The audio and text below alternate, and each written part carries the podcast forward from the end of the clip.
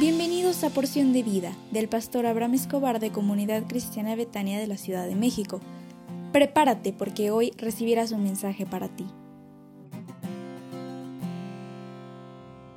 Din don dan. Buenos días. Hoy es un gran día porque Dios está contigo y así que levántate porque yo sé que el Señor Dios te bendecirá. Estamos revisando el tema la seguridad de mi salvación y como es un tema tan delicado porque muchas personas piensan que esto no es cierto, hoy quiero depositar en ti causas por las cuales las personas dudan acerca de la salvación. Y las causas más frecuentes son las que quiero comentarte el día de hoy. Dice 2 Corintios 13:5, examinaos a vosotros mismos si estáis en la fe, probaos a vosotros mismos, o no os conocéis a vosotros mismos que Jesucristo está en vosotros, a menos que estéis reprobados.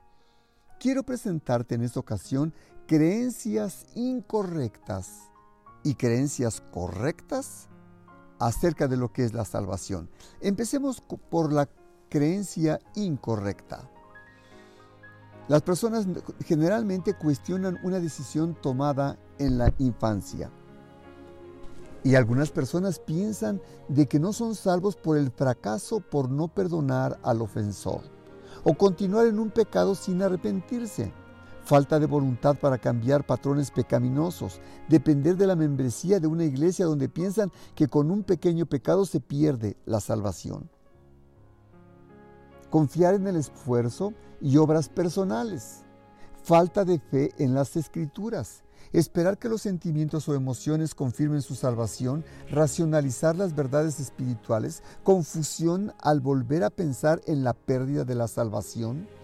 El verdadero asunto para dudar en la salvación del creyente es tener una creencia falsa, impuesta por personas, iglesias, líderes, conceptos, libros, pero que no están en la palabra de Dios. La persona manifiesta, no estoy seguro o segura de ir al cielo hasta que muera y mis buenas obras sean puestas junto con las malas y que estén en una balanza. Yo te voy a decir cuál es la creencia correcta.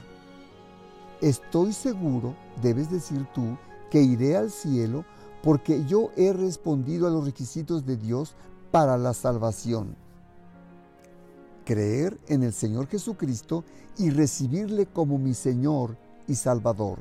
Y no es por obras, sino creyendo en el Señor Jesucristo que Él me dará vida y vida eterna. Dice Tito 3 del 4 al 7. Pero cuando se manifestó la bondad de Dios nuestro Salvador y su amor para con los hombres, nos salvó no por obras de justicia que nosotros hubiésemos hecho, sino por su misericordia, por el lavamiento de la regeneración y por la renovación en el Espíritu Santo, el cual derramó en nosotros abundantemente por Jesucristo nuestro Salvador, para que justificados pues por su gracia, viniésemos a ser herederos conforme a la esperanza de la vida eterna. ¿Me permitirías orar por ti?